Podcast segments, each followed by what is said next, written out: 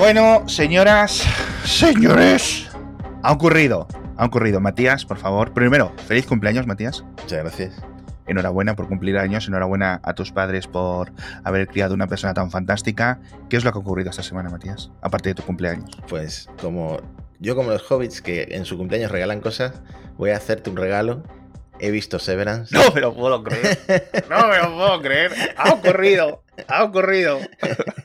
Nos hemos enganchado, mi mujer y yo. Eh, no, no la hemos terminado, vamos bastante avanzados, pero es cierto que acelera eh, hacia la mitad de, de la temporada y te engancha bastante. Está Además, guay. el planteamiento es muy chulo, la verdad, y todo lo que es la fotografía, etcétera, Sí. como son escenarios tan, tan raros, tan, eh, tan limpios, etcétera, pues eh, es muy chula. Es muy la verdad chula, es que la vale mucho la pena ver Severance. Eh, y he visto, en, de hecho, en Twitter, pues, con toda esta campaña de presión que has eh, organizado de tus seguidores, he visto incluso gente diciendo que es aburrida. Eh, Sí. Puede que arranque lento porque el Mm. planteamiento pues, son varios episodios, pero luego acelera, luego acelera. La Sí. verdad es que está guay. Y eso Es- sí, la razón por la que no la he terminado es que me he distraído con otra serie de Apple TV Plus. Bueno, bueno, bueno, bueno, bueno, bueno, bueno. aprovechando que estoy pagando Apple TV Plus, eh, que es Planeta Jurásico, la de los dinosaurios. Muy chula también, son solo Increíble, tío. Mm. Increíble. Mi madre, que es fanática de los dinosaurios, sí, sí. se la ha visto ya dos veces. Es que está muy bien, tío. Está muy, Está bien. muy bien hecha, además, eh, no solo a nivel vi- visual, etcétera, está bien, sino que mm, como te plantea situaciones que llegan a ser entretenidas, ¿no? Como un dinosaurio robándole del nido las ramas a otro dinosaurio y las peleas pues se generan, ¿no? Entonces son eh, Sí. situaciones que pueden llegar a ser entretenidas. No es un documental eh, tan denso y aburrido como puede parecer. Así Sí. que está guay, está muy guay. Sí, ese lo estuvimos viendo en mi casa, lo estuve viendo y mi mujer me dice, pero claro, pero esto se lo han inventado. Y yo, a ver, yo qué sé, estarán rellenando los huecos, o sea, a través de los huesos fosilizados puedes asumir X e Y. El resto ya es ficcionalización, ¿no? De eso. Hay un, hay un capítulo muy chulo, no sé si el segundo o el tercero, que están los dinosaurios eh, pasando por un desierto, ¿no? Y hasta que llegan casi a cerca del mar. Entonces ya Sí. la neblina, esto, el- el- las gotas de agua Sí. que llega, que lleva el mar, que lleva el viento, mejor dicho, les impactan en, en sus ásperas pieles y se lo empiezan a lamer, ¿no? Porque era la primera humedad que veían en, en semanas. Hostia, sí, sí. Está guay, está muy guay. Si os gustó en su época, hace 20 años, caminando entre dinosaurios, que en su época eso era increíble, o sea, fue una renovación de todo el hype de los dinosaurios que metió Parque Jurásico hace un tiempo, esta de Planeta Jurásico os va a gustar. En fin, después de hacer la promoción de Apple TV, Que por Que luego- cierto, he visto que Apple está mandando a influencers y tal, como pues pues lo típico que mandan las productoras de cine, que son Sí. como regalos, ¿no? Al final, sí, para que sí, tú pro- sí. para Oye, que tú ¿qué pasa? que nosotros llevamos hablando de Apple TV Plus no sé cuánto tiempo y no hemos recibido. No es coña. Nadie ha hablado más de Severance en ningún blog, ni podcast, ni nada de Apple. O sea, ni en blogs, de, ni en blogs, ni en medios de entretenimiento que nosotros. O sea, con la coña que hemos construido y el meme. Ojo, ojo, que no nos, que no nos llame el director eh, de Severance para darnos las gracias. En fin, Que, ah, bueno, el director de, de Severance es eh, este cómico que le gusta tanto a Alex, a Leslie, ¿cómo se llama? Eh, Hostia. ben Stiller. ¡Ah, sí! ¡Hostia, es verdad! ¡Es verdad! ¡Es verdad! Es verdad, es verdad, es verdad, es verdad, es verdad, es verdad. Hostia, tío. Ben Stiller, muy fan de Star Trek. Aquí ya meto yo mi. Muy fan de Star Trek, Ben Stiller. Bueno, eh, tenemos que continuar un poco con el episodio anterior. Estuvimos hablando de lo mucho que nos habían gustado iOS 16 y iPadOS 16. Ha salido la segunda beta.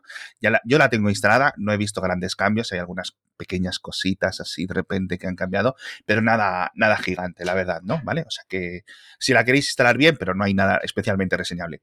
¿Qué es lo que ocurrió? Y lo comenté en el podcast diario, es decir, ¿cómo es posible que se me haya pasado ver esta opción tan chula, tío?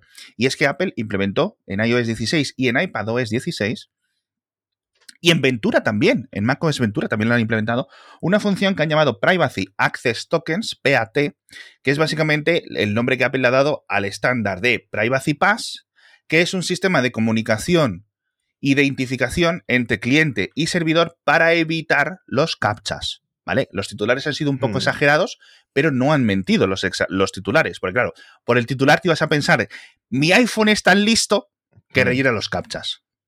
No. Se comunica y le dice, oye, soy una persona. y además lo hace de una forma, pues como muy suele hacer Apple, con una capa, de hecho, con doble capa de intermediación, ¿vale? Eh, una pasando a través de iCloud.com, es decir, a través de los propios servidores de Apple, para que tu terminal nunca hable directamente con el servidor, y sino que haya una eh, intermediación en cuanto a la autenticación de que, oye, te certifico que esta IP que te está contactando ahora y este dispositivo es un humano.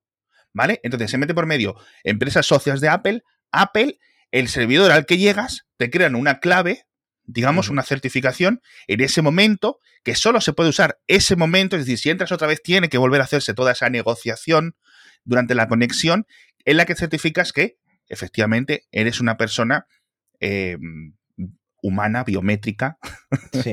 completa. Pues mira, está muy bien que Apple implemente esto porque em, si tú eres un usuario típico que tienes tu cuenta de Gmail, usas Chrome o lo que sea, normalmente no ves eh, captchas navegando por Internet. Hmm. Yo a veces he hecho el intento de configurar un navegador, por ejemplo, como Brave, etcétera, sin em, seguimiento, a lo mejor despegarme un poco de Google, etcétera, y he empezado a ver captchas en un montón de webs que además tenías que decir, eh, eh, señala el semáforo, y el semáforo, pues había una, un cuadrito que tenía como un quinto de semáforo y no sabía si tenías que De marcarlo. los o no. difíciles, de los que empiezas a dudar ya de ti mismo.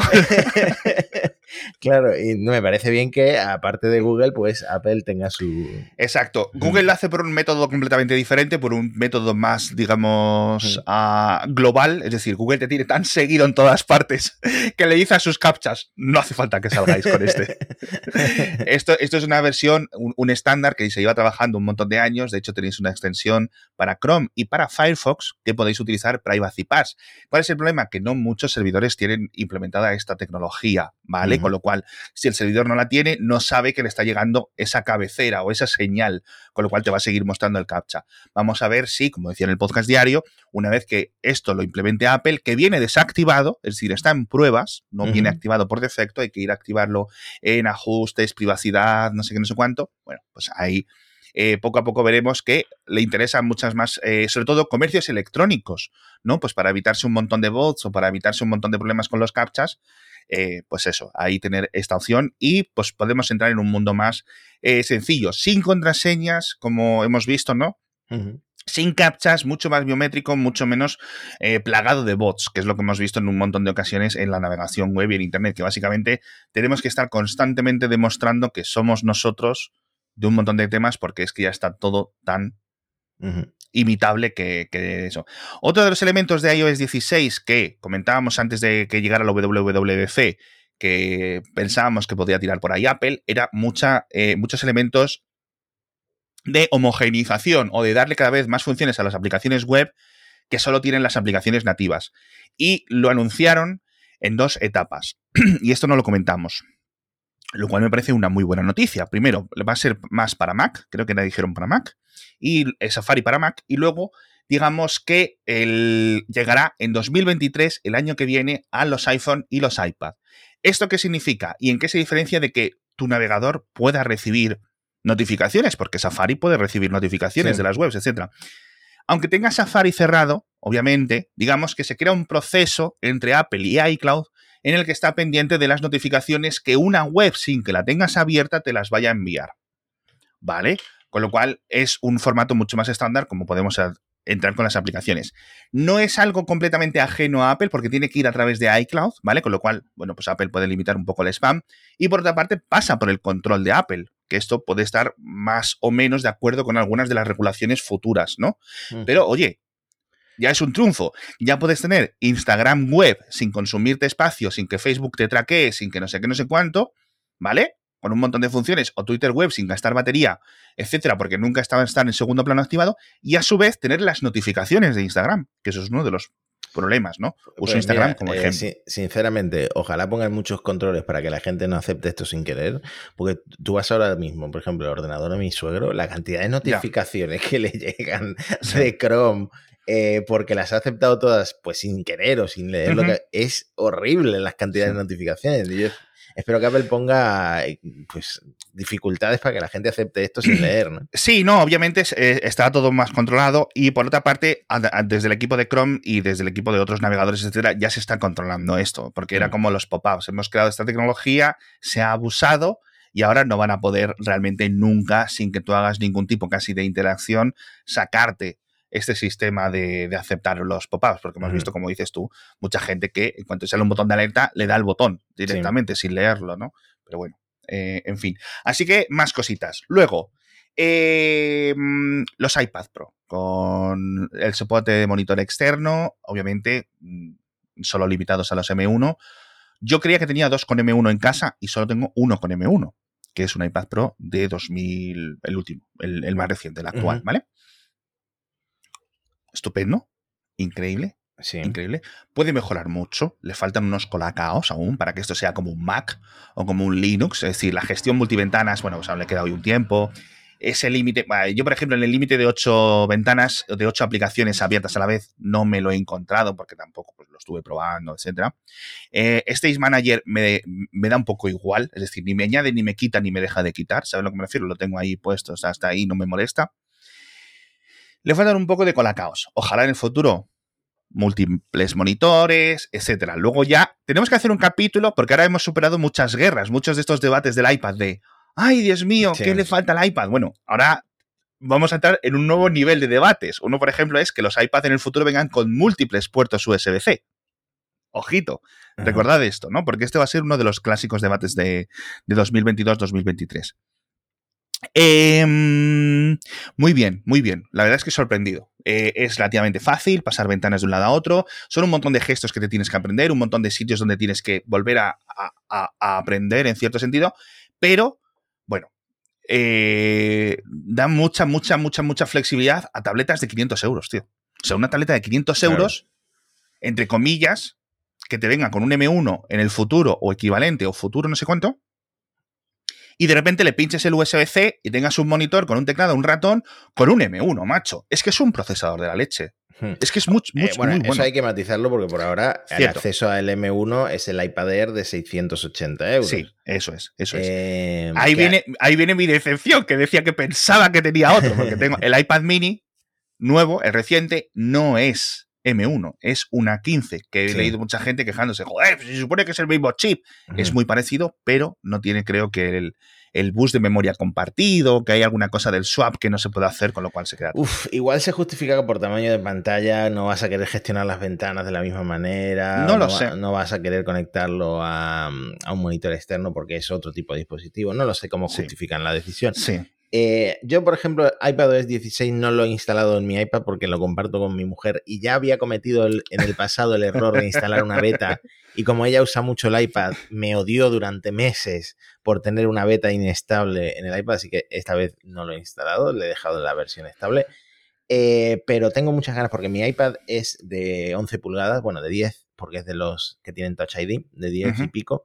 Em, tengo muchas ganas de probar la función de zoom porque el, nuevo zoom que han puesto te permite eh, aprovechar la pantalla retina para eh, ampliar, ¿cómo se diría? Para que haya más espacio entre las cosas. Y claro, esta era una, ventaja del iPad de 13 pulgadas respecto al, de 11, que es que tenías más espacio, podías poner dos ventanas en paralelo y era como si tuvieras dos aplicaciones eh, en vertical eh, y el iPad de 11 se quedaba un poco atrás por el tamaño de pantalla. Pues ahora me imagino que con este, esta opción de zoom, que no la he probado, que estoy hablando de zoom hacia atrás, también se puede hacer zoom hacia, adelante.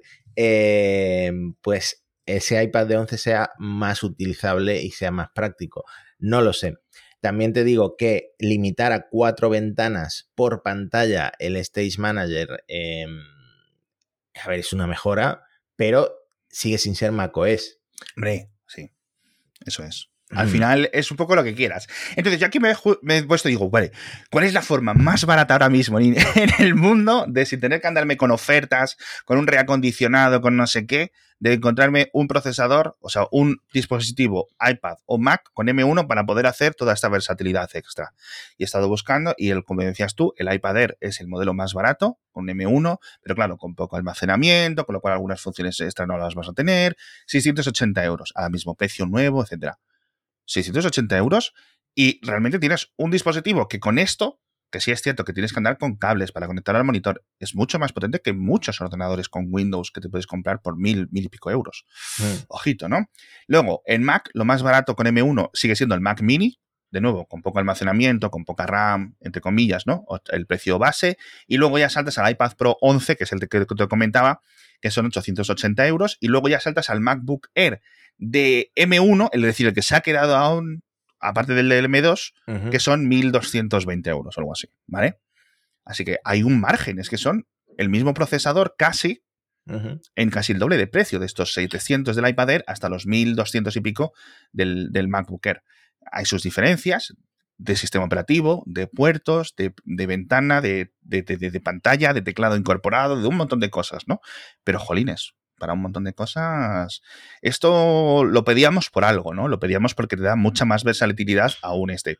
Y como yo no puedo estar sin quejarme, sin quejarme, después de probar esto he dicho, hostia, ¿qué les cuesta? los iPhone 14 que van a salir ahora, ponerme el Stage Manager, me compro un único producto, llego a casa, lo pincho en el USB-C, si viene con USB-C, que si no es el 14 será el 15, y tengo un ordenador ACO. Porque lo hemos visto. O sea, mi, mi- mi mujer cuando juega con mis hijas al Genshin, están mis hijas jugando en un pepinazo de ordenador y mi Ujú. mujer en su iPhone está jugando a más resolución, a más gráficos, a 120 hercios que ellas, ¿no? Sí. Coña. Esto, bueno, esto, ¿cuántos años llevamos comentando esto? Esto eh, lo, Lo tiene tiene muy- Huawei. lo tiene Samsung muy avanzado, lo tiene, Sí. bueno, tiene un montón de marcas. Eh, lo intenta hacer Ubuntu también. Eh, mm, sigue siendo algo muy nicho y yo no sé si Apple se quiere meter en algo muy nicho. Y no entiendo por qué, porque el iPhone eh, es más potente que mi Switch, por ejemplo, y yo juego Hombre, en la Switch. hostia, es que tu Switch Y yo juego en la Switch. ¿Me puedes explicar por qué juego en la Switch? Pues no sé, porque ahí falta algo, falta una apuesta seria.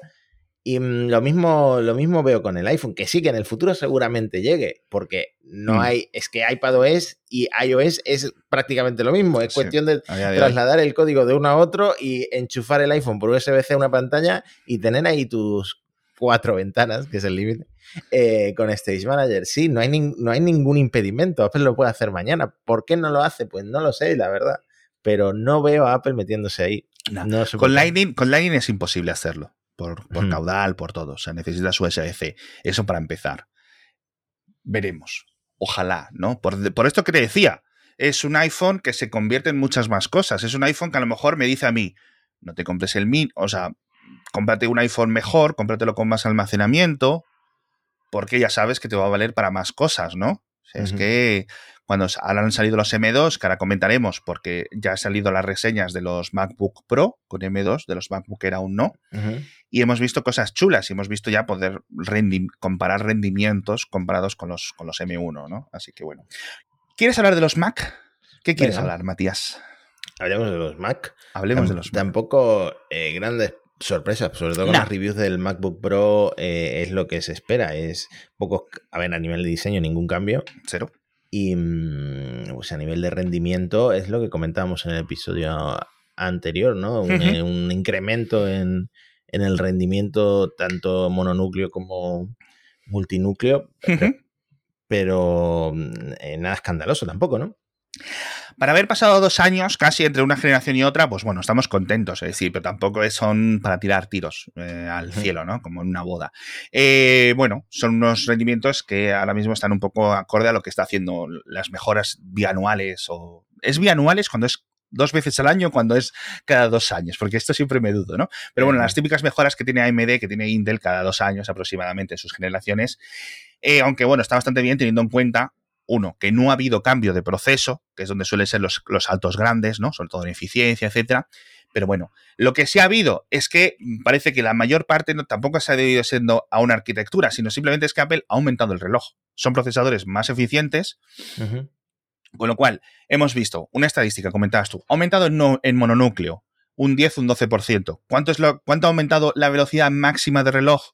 De 3,2 a 3,5. De nuevo, un 10%. Con lo cual, ese pico máximo está explicado porque puede subir la velocidad de reloj un poco más, ¿vale? Con lo cual, no es que haya nada mejorado. ¿Es el M1, o sea, es el M2 una copia del M1, pero con. Eh, sí, no, como lo quieres decir. Esto lo dejamos para otra gente que sepan mucho más de hardware que nosotros, ¿vale? ¿Son mejores procesadores? Sin ninguna duda. ¿Los, ¿Son mejores que los M1 Pro, que los M1 Max? No, porque obviamente los otros están preparados para un tipo de desarrollos y de procesos diferentes, ¿vale? Sobre todo a nivel de GPU, sobre todo a nivel de paralización, cosas que necesites. Ahora, en el día a día, bueno, obviamente, en abrir aplicaciones, en cargar cosas rápidas, un M2 es ligeramente más rápido que un M1, así que eh, haríais bien en compraros un, nuevo ordenador con, con M2. Eh, os vamos a dejar las benchmarks, las pruebas de rendimiento sintético en las notas del episodio, pero básicamente vais a constatar lo que os hemos dicho, es decir, no, no vais a ver cifras extraordinarias. Lo que sí se constata es la absurda dominación que tiene Apple en el mercado de ARM de arquitecturas ARM con respecto a la competencia. Claro, es que eso iba a decir, estamos hablando de la ligera porque en comparación con M1 los aumentos son de un 10, un 20%. Bueno, en GPU es un, es un 30, ¿no? Sí. Em, es que estamos comparándolos, claro, con los Intel de gama alta, de, de, portátil, de no sé qué, de no sé cuánto, con mucho más voltaje, pero comparando peras con peras, es decir, comparando con otros procesadores ARM, los de Qualcomm, los de no sé qué, que están en portátiles, que los tenéis en las Surface, que los tendréis en una nueva tablet de Xiaomi, etcétera, Madre mía, tío. Qué ridículo. Qué ridículo. La verdad es que sí. Bueno, siguen diciendo en Intel que, que se viene, ¿no? y en cual con lo mismo. En cual, sí. en con lo mismo, pero bueno, todavía no se ha venido. Eso es, eso se viene en cositas. a ver si con Nubia. Sí, joder, es que Nubia. Bueno, nosotros en cierto sentido creemos en Nubia, ¿no? Porque quiero creer, es decir, si la, si la, gente de Nubia saca, la gente de Nubia, que es una empresa fundada por ex gente de Apple Silicon, ahora dentro de Qualcomm, mejora los núcleos CPU de los Qualcomm, le va a meter presión a Apple, con lo cual, digamos que entra en esa dinámica guay que hemos visto de la competencia, ¿no? Que, ha sido el, problema de Intel los últimos 10 años, que como AMD estaba a uvas, pues hasta que no AMD ha empezado ahí a chinchar, pues, pues no hemos visto. Pero sí es cierto, estamos viendo que un, un, un M1 es el doble de potente que un Qualcomm 8CX3 y cosas así. Es decir, lo que tienes en la Surface eh, lo que tienes en las nuevas tabletas de Xiaomi, que han sacado unas muy parecidas a los iPad Pro, por 600, 700 euros, pero claro, ves el procesador y ya se te cae el alma al suelo. Porque es que dices, pero ¿para qué quiero esto? Con todo el amor que le tengo yo a Xiaomi, porque hacen muchas cosas innovadoras. Pero sinceramente, tío, o sea, el procesador no hay por dónde cogerlo. No hay por dónde cogerlo. Bueno, y luego en, en Android en general, no estamos hablando ya de portátiles, la última generación de Qualcomm ha dado muchísimos problemas de, desastre. de calor, De, temperatura. Sí, Qualcomm lleva dos años a uvas totalmente perdido con el 888, las nuevas versiones. Los Generación 1, los Generación 1 Plus se supone que mejoran cosas, no sé. Y cuidado porque Mediatek ha sido el, último, el Dimensity no sé cuánto, el 9000 creo, ha sido el procesador del año el en Android. Entonces, eh, ahí eh, Qualcomm tiene que pues, ponerse las pilas. Mensaje para Cristiano Amón. Cristiano Amón es el CEO de, Qualcomm. Para los que seáis muy de Apple, que no sepáis cómo se llama la gente de otra. Hay gente que a lo mejor en los foros te sabe decir hasta el nombre del tercer hijo del vicepresidente de Apple de desarrollo, no sé qué, y luego no sabe que el CEO de. una broma, ¿no? Cristiano Amón. Eh, llámanos. Te solucionamos las cosas. Una cosa muy curiosa de Mac eh, que es que con Ventura ya hay más versiones de Mac con nombres de cosas californianas que con nombres de gatos. De gatos. De ah, felinos. yo, soy nostálgico, a mí me gustaban los de gatos. A mí me gustaban los de gatos, también, tengo que decirlo. ¿Tú cuál fue tu primera versión de Mac? ¿En qué entraste? pues yo entré en, Tiger. en 2009. En 2009, con Leopard, Slow Leopard o cosas así. Eh, ¿Te suena? Sí, sí, sí, exactamente. Joder. Mm, ¿Tú antes? Yo Tiger, yo Tiger. Un Mac Mini 2006. Sí, sí, sí. Ah. Joder, tío, para mí eso fue una locura. O sea, ese cambio era la época, no era una época mala de Windows, porque era una Sí. época de, bueno, pues normal, ¿no? Yo estaba muy acostumbrado, pero de repente, pero Tiger era una cosa loca, tío. O sea, Estaba ¿Tú te acuerdas de cuando encendías un Mac que había como una animación loquísima de bienvenida con muchos... Ah, eso se ha perdido con el tiempo, ¿eh? Vaya tela, vaya tela. Entonces, os voy a contar las de los felinos. Chita, que es leopardo, eh, puma, jaguar, panther, tiger, leopard, snow leopard, lion y mountain lion, ¿vale? Nueve. He contado nueve. Estoy contando con los dedos. Los que no me veis en pantalla, estoy contando con los dedos. De lugares de. Porque claro, esto es, es que si te dicen que te los digas, imagínate que un día vas a un concurso de la tele y te hacen estas preguntas. Lo sabes, pero no lo sabes. De versiones de lugares, por decirlo así. Mavericks, sitios de las playas o de no sé qué. Yosemite, El Capitán, Sierra, High Sierra, Mojave, Catalina, Big Sur, Monterrey, y llaman 9, y Ventura, 10, con lo cual superan ese periodo de los ah, felinos, comenzando con macOS X en su época, cuando, la, cuando macOS pasó a ser macOS X.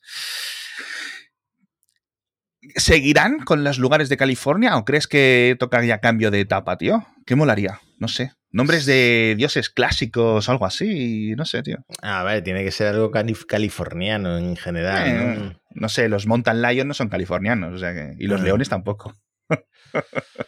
No lo sé, ¿qué podría ser? Nombres de podcast, por ejemplo, Mixio, uno. macOS 14 Mixio. Tráfico de la web roto. Les vendo el dominio.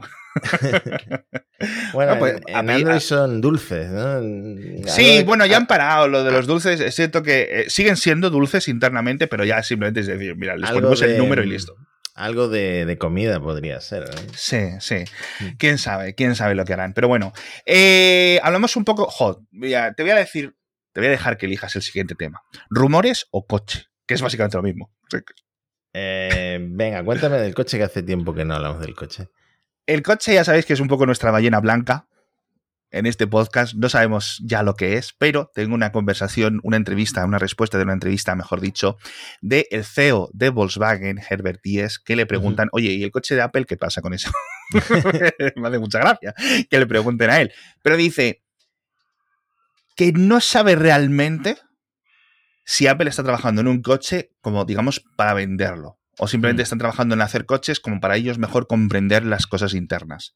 La frase específica eh, literal es, no estoy seguro si Apple eh, llegará a realmente sacar coches al mercado al final.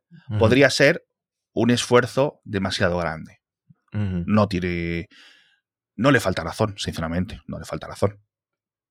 No, y sobre todo ha ido cambiando tanto el rumor del Apple Car y al final lo que estamos imaginando es una, es una caja sin, sin volante, sin pedales, sin nada.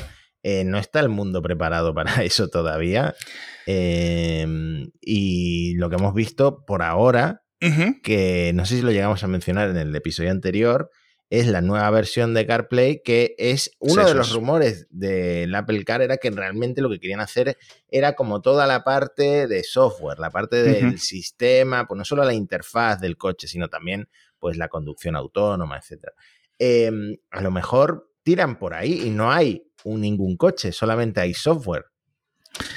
¿Quién sabe? En esto hemos visto otras empresas que están trabajando y es difícil porque tienes que hacer una integración muy profunda con diferentes modelos de coches y con diferentes marcas y con diferentes cosas y con sensores y con no sé cuánto. Y es, mm, es complicado, es complicado. ¿no? no sé si veo a Apple como proveedor de otros, que es algo que sería relativamente nuevo, ¿no?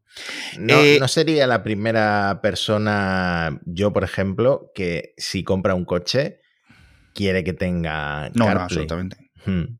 Sobre todo en Estados Unidos. O sea, lo dijo Apple en la propia WWDC. La gente, algunas personas están decidiendo comprar un coche no, o- decantándose por el tema de, de soporte para CarPlay, que ya casi todos lo tienen. Solo hay una marca hmm. principal en Estados Unidos que no lo tiene, que empieza por T y acaba por Esla, un río, un río aquí en España, el río Esla.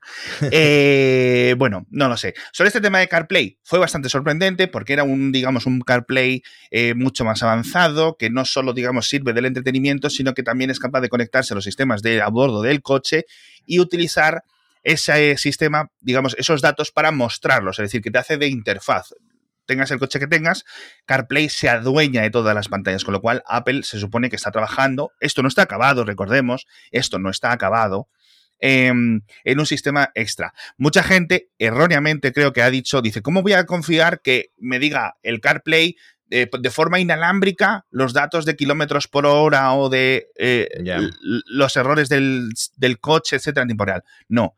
Esto simplemente es que el CarPlay está embebido dentro del software y es nace de ahí, es decir, se desprende del teléfono. Tiene alguna comunicación con el teléfono para los temas de entretenimiento, pero el resto del CarPlay estaría más construido dentro del coche. Es decir, no es una proyección, ¿vale? No es como Android Auto. Esto sería más como Android Automotive, que hemos visto un gran esfuerzo. Por ejemplo, lo podéis ver en los Polestar de Volvo con eh, Google, que es un sistema operativo, un firmware grande, muy guay. ¿Cuándo estará disponible? ¿Para quién estará disponible? ¿En qué coches?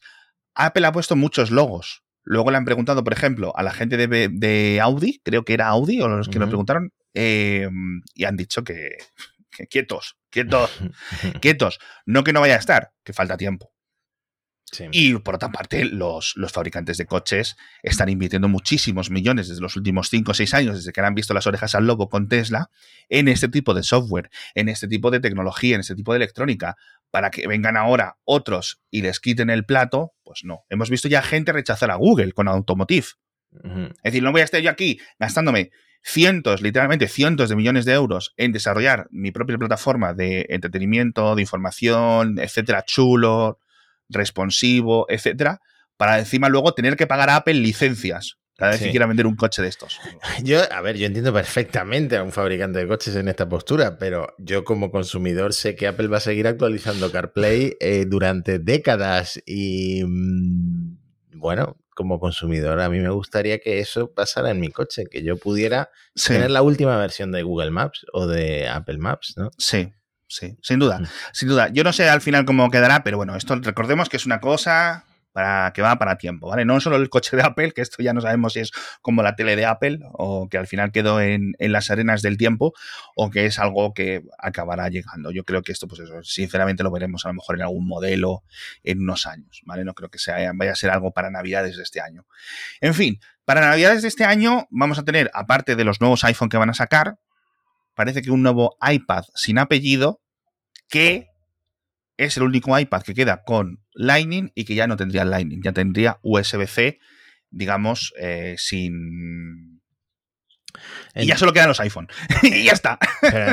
entonces, él tendría el diseño sin Touch ID, tendría el diseño de la pantalla... Eso no, eso no se ha leído nada. El rumor pone el rumor dice que, no sé si era de Minchiku la verdad es que no me lo ha mm. apuntado. Bueno, mejor pantalla, con lo cual es posible que sí coja cosas del iPad Air, ¿vale? De a nivel estético, ¿vale? Del, iPad que es un poco más caro.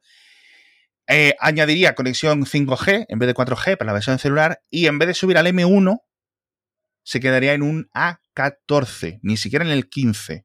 Es decir, estamos hablando de una época en la que va a salir el 16.